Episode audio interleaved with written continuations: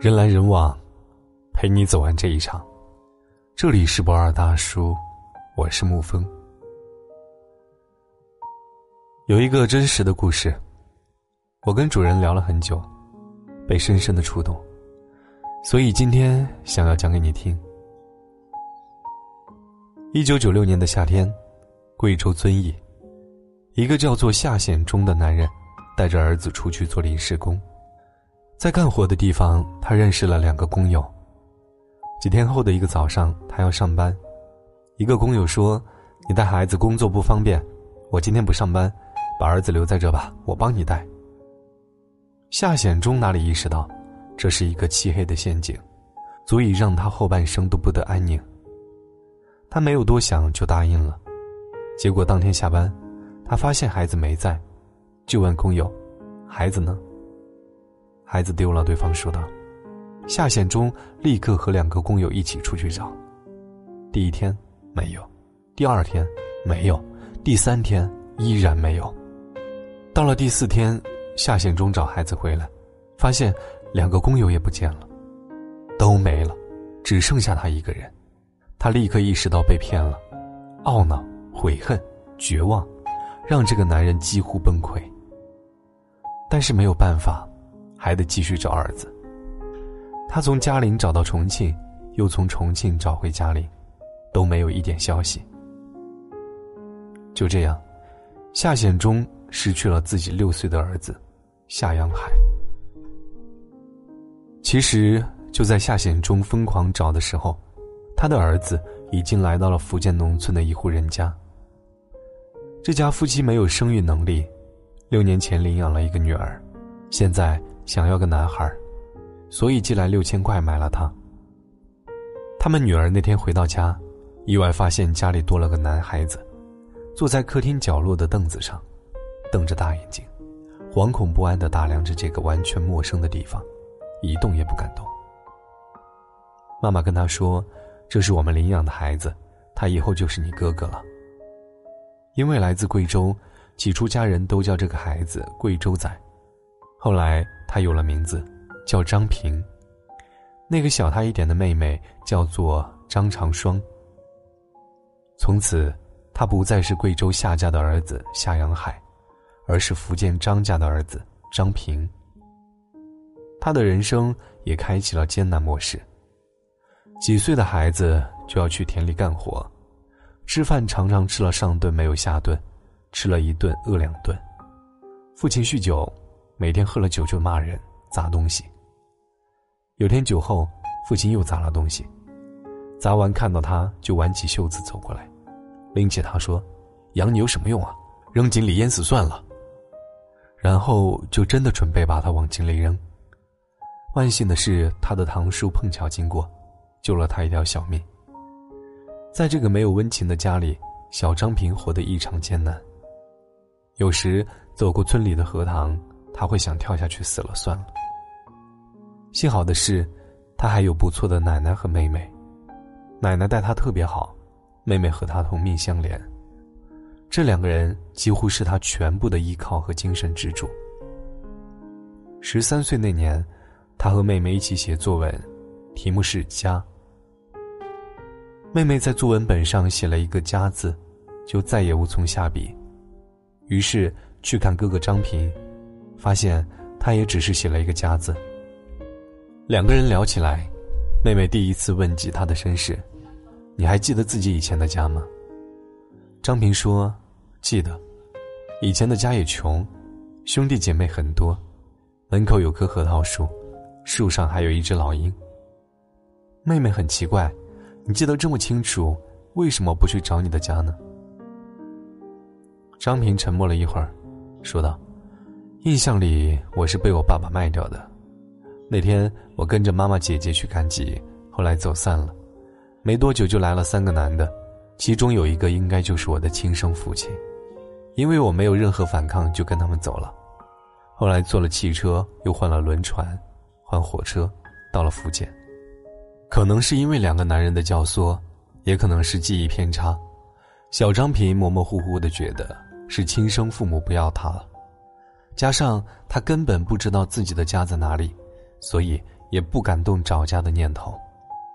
但是小时候那个家，其实一直在他的记忆深处挥之不去。他记得那个时候有一大家子人，他去哪里，姐姐都陪着。有时候跟哥哥姐姐一起打牌，一起放牛，特别开心。他记得爸爸会去打猎，妈妈会去赶集，他们会采一些山货带到集上去卖。他记得家里的房子和门前的路，他很多次梦里走回那条路，但醒来却是满心的凄苍茫然，完全不知道走回那条路的路到底在哪里。这些年他受了太多的苦，而那个从前的家，就是他生命里仅存的一点糖。每当心里苦，他就想起了那个家，想起那些贫穷却快乐的时光。他太想找回那个家了，却又完全不知道怎么找。这口气就这么一直憋在胸口，二十多年。张平和妹妹初中没有毕业就辍学打工了。令人唏嘘的是，当初养父母借来买他的六千块钱一直都没还，最后还是他们兄妹打工赚钱还上的。兄妹俩二十岁那年除夕，吃过年夜饭，奶奶把妹妹叫到房间里，说道：“你和哥哥都是成年人了，可以考虑组个家庭了。”妹妹特别吃惊，说：“这怎么行啊？我一直把他当哥哥。”奶奶说。他不是你亲哥哥，而且你们俩要是散了的话，这个家就散了。妹妹不说话了。奶奶又去劝张平，张平起初也同样震惊不情愿，但是也同样被奶奶那句“否则这个家就散了”戳中了软肋。尽管这个家根本不像家，但两个人还是舍不得奶奶。最终在众人的劝说下。这对苦命的兄妹结了婚。没有酒席，没有婚纱照，就是平时生活在一起的两个人，换个模式，继续生活在一起了。妹妹成了妻子，他们也很快有了孩子。张平觉得更加努力工作生活了。这些年，张平一直很自卑，沉默寡言，很少表露情绪。雪上加霜的是，有一年他的右手被炸掉了。三根手指，这使他更加自卑了。他现在的工作是首饰维修，因为只有一只手，别人一两遍就能学会的事，他要学几十遍。但他做的很好，他一直特别努力。张平是个很有韧劲的人，日子再难，心里再苦，别人再嘲笑、再看不起，他都没有被压垮，也没有自暴自弃的走邪路。不被命运偏爱的孩子，反而被逼出了最顽强的生命力。他就那么一直闷着头，用着力生活，拼命的用着微小的力量，让自己的人生好一点。这个人就像是山路上的一棵野草，没人浇水也好，被人践踏也好，乱石压身也好，怎样的逆境下，他都顽强的挣扎着，活出那么一点绿意。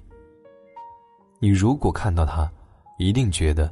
很多蜜罐里长大的孩子实在是太矫情、太脆弱了，补个课就叫苦连天，被父母冤枉一次就委屈的不行，自己的什么问题都赖在原生家庭上。都是因为没有苦过，所以不懂艰辛。反而是像张平这样，越是命运多舛，越是少抱怨，一心向前，坚硬的活在人世间。年初的第一天。张平又梦见了以前的家。妹妹说：“你去找吧，别留一辈子心结。”其实，同样的心结也一直在妹妹心里。谁不想知道自己的身世呢？只是妹妹出生没有多久就被抱到父亲的家了，她对之前的家一无所知，便无从寻找。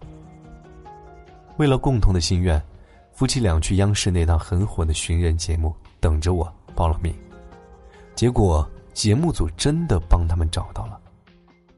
其实这么些年，张平的生父张显忠一家一直没有放弃寻找他，而且因为爸爸弄丢了他，妈妈不能原谅，夫妻俩很快就分开了。而张平，也就是他们的夏阳海，也是这个家里不敢触碰的话题。每次提起，爸爸都会泪流不止。如今二十二年过去了，当年打猎的爸爸已经老态龙钟，他行动不便，给张平录了一段视频，双目含泪，百感交集。而张平的妈妈带着他们兄弟姐妹来到了《等我们》的节目现场，一家人抱头痛哭，全场泪奔。后来，张平和妻子张长双一起回到了贵州老家，补办了迟来的婚礼。张平说：“家里的老房子和房前的路，都跟他记忆里的一样，他走在那里，仿佛如隔世。”爸爸张显忠已经重病在身。但儿子找回来后，他精神状态好了很多，能走几步路了。原本已经多年不交流的爸爸妈妈，现在也能说上几句话了。憋在张平心里二十二年的那一口气，终于吐了出来。看起来是个大圆满的结局，但是这些年骨肉分离的代价和痛苦无法弥补。张平再也做不了下阳海，爸爸妈妈再也无法和睦当初。缺失了这些年的陪伴，张平想必也很难和夏家人亲如一家。太多遗憾，也只能是遗憾了。人贩子，真的是世间最可恶的东西。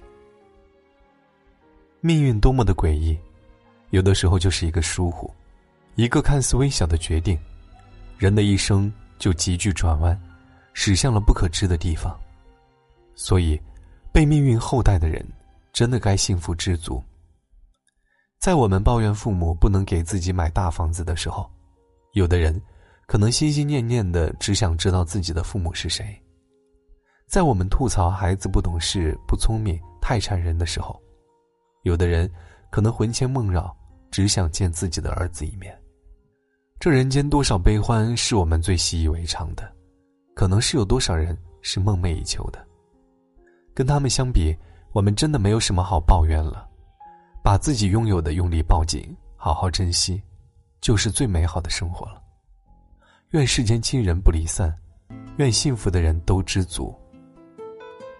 人来人往，陪你走完这一场。这里是不二大叔，我是沐风，晚安，亲爱的朋友们。那是一个秋天，风儿那么缠绵，让我想起他们。那双无助的眼，就在那美丽风景相伴的地方，我听到一声巨响，震彻山谷。就是那个秋天，再看不到爸爸的脸，他用他的双肩。托起我重生的起点，黑暗中泪水沾满了双眼。不要离开，不要伤害。我看